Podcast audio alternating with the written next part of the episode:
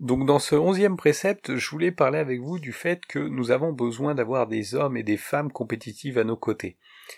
En fait, c'est naturel que vous ressentiez que quelque chose ne va pas quand des gens se comportent d'une façon contraire à ce qu'ils devraient être et qu'ils ont des comportements nuisibles et inutiles à, à notre tribu. L'égoïsme, par exemple, ou la violence sont les premiers marqueurs de ce phénomène. Mais il faut considérer au sens large que tout ce qui est entrepris contre nous-mêmes et notre tribu est une forme de faiblesse de caractère susceptible de nous révulser.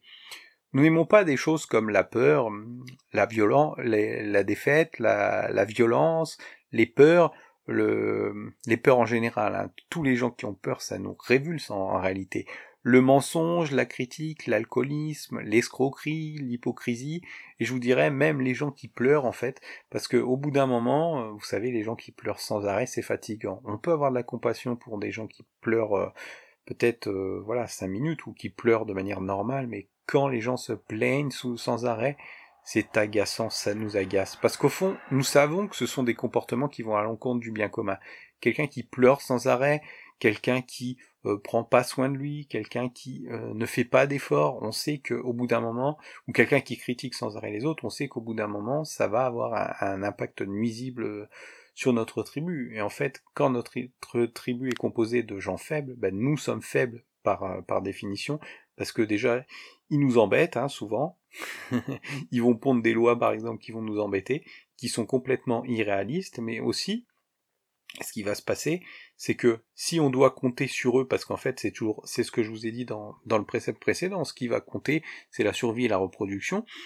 Et ce qui va se passer si jamais il y a un événement euh, d'ampleur majeure, ben on peut pas, ces gens-là sont pas dignes de confiance en fait, parce que ils ne, comme ils ne développent pas leur propre force au quotidien et qu'ils sont sans arrêt en train de pleurer ou de critiquer les autres, eh bien c'est pas des gens sur qui on peut compter. Voilà, ce qui compte c'est comment on va être fort dans la difficulté en fait. Et le problème avec ces gens-là, c'est que donc c'est des nuisibles et ils tentent de faire passer, comme on le disait dans dans Don Quichotte, je crois, c'est donc oui Don Quichotte ou Molière, je sais plus, euh, des vessies pour des lanternes. et euh, c'est-à-dire que en fait, on vit dans une époque où par des pirouettes intellectuelles, bah, vous avez des gens qui vont tenter de faire passer donc ce que j'appelle leur non-compétitivité dans des domaines, c'est-à-dire en fait leur faiblesse de caractère pour des formes de vertu. Ils vous diront par exemple je fume pour calmer mon stress, comme si fumer était une façon de calmer son stress. Euh, je n'ai pas honte de mes 200 kilos parce que j'assume mes formes. Vous voyez, c'est toute, la propagande du, du body, euh, je sais plus quoi. voilà, en gros, de, de mettre en avant les corps, les gros, les gros en fait. Euh, je tue des juifs parce que euh, il y en a trop et qui volent notre argent. Ça, c'est un certain Adolphe H qui disait ça. Vous le connaissez bien. Hein. Vous l'avez étudié en histoire. Euh, je fous des riches à poil parce qu'en en fait, ils l'ont bien mérité. Voilà, on peut trouver toutes sortes de justifications en fait à nos faiblesses, à, notre manque de caractère. Et ça, bien sûr, ce sont des, des foutaises parce que au fond d'eux, ces gens-là, ils savent, ils savent que tout ça c'est pas bien, mais ils refuseront de l'admettre par ego parce que l'admettre, ça reviendra en fait à admettre qu'ils sont pas assez compétitifs dans leur choix et qu'ils font pas ce qu'il faudrait qu'ils fassent dans leur vie. Et tout le monde, il faut le dire, hein, tout le monde n'est pas fait pour être fort. Et c'est normal qu'il y ait des gens plus forts que d'autres, plus forts mentalement, plus forts financièrement, plus forts intellectuellement. Mais voilà, si c'est votre cas, je veux vous dire, par ego ou par paresse, euh, sortez de cette forme d'illusion.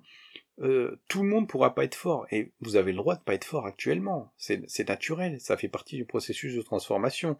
Moi-même, je suis pas fort dans tout, mais simplement, il nous appartient de faire les bons choix et de, de, devenir nous-mêmes des géants pour ceux qui peuvent pas l'être. Si vous n'êtes pas un géant, si vous développez pas par exemple les conditions financières qui vont vous permettre de soutenir votre famille ou les anciens, ben c'est très problématique. Si personne ne crée de richesse, par exemple, à l'échelle de notre pays, c'est très problématique. C'est-à-dire que tout le monde va s'appauvrir. Donc il faut des gens qui soient forts. Il faut arrêter de donner du crédit à des imbécilités. D'accord? Personne ne devrait jamais être en lutte au sein de notre tribu. Personne ne devrait, devrait jamais vanter des trucs qui vont nous affaiblir. Parce que nous sommes faits pour collaborer ensemble et créer de meilleures conditions pour nous et les générations futures, et non pas pour nous affronter sur la base de principes ou d'idéologie que j'appellerais égocentrique pour savoir qui a raison ou qui a la plus grosse cas. Parce que de toute façon, c'est moi qui ai la plus grosse dans nos rêves. Ben, si vous reprenez cette idée, moi je suis ok avec ça. Je veux être celui qui a la plus grosse. Voilà.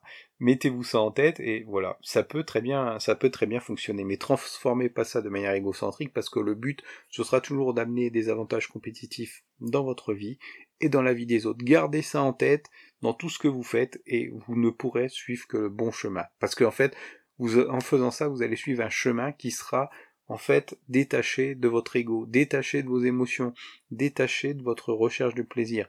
Et le bien, comme je vous l'ai déjà dit dans un précédent précédent, c'est ça, c'est amener des avantages positifs aux autres ou à vous-même. Et le mal, c'est des gens qui cherchent à nuire les autres pour gagner dans la compétition invisible qui les oppose à eux, à nuire aux autres, euh, à détruire ce que d'autres ont créé, à renier Dieu, voilà par exemple. Euh, je sais que c'est très à la mode en ce moment. Euh, à placer, par exemple, toute, sa, toute sa foi dans la science, ce qui est aussi une imbécilité, puisque en fait, on ne peut pas savoir on peut pas tout savoir en fait, toutes les vérités. Donc la, la, seule vérité à laquelle on peut vraiment donner du crédit, c'est est-ce que ce que je suis en train de faire, c'est positif pour les autres, pour moi-même, et est-ce que euh, ce que ou est-ce que ce que je suis en train de faire, c'est négatif pour moi-même ou pour les autres. Et avec ça, vous pouvez reprendre le concept de la balance qu'on a vu hier, donc dans le précepte précédent, euh, hier ou avant-hier, je sais plus, pour voilà vous dire voilà, est-ce que ça amène des résultats positifs dans ma vie ou dans la vie des autres? C'est toujours la, question centrale. Est-ce que ça me rend plus fort ou est-ce que ça me rend plus faible? Voilà, vous pouvez aussi le résumer de cette façon.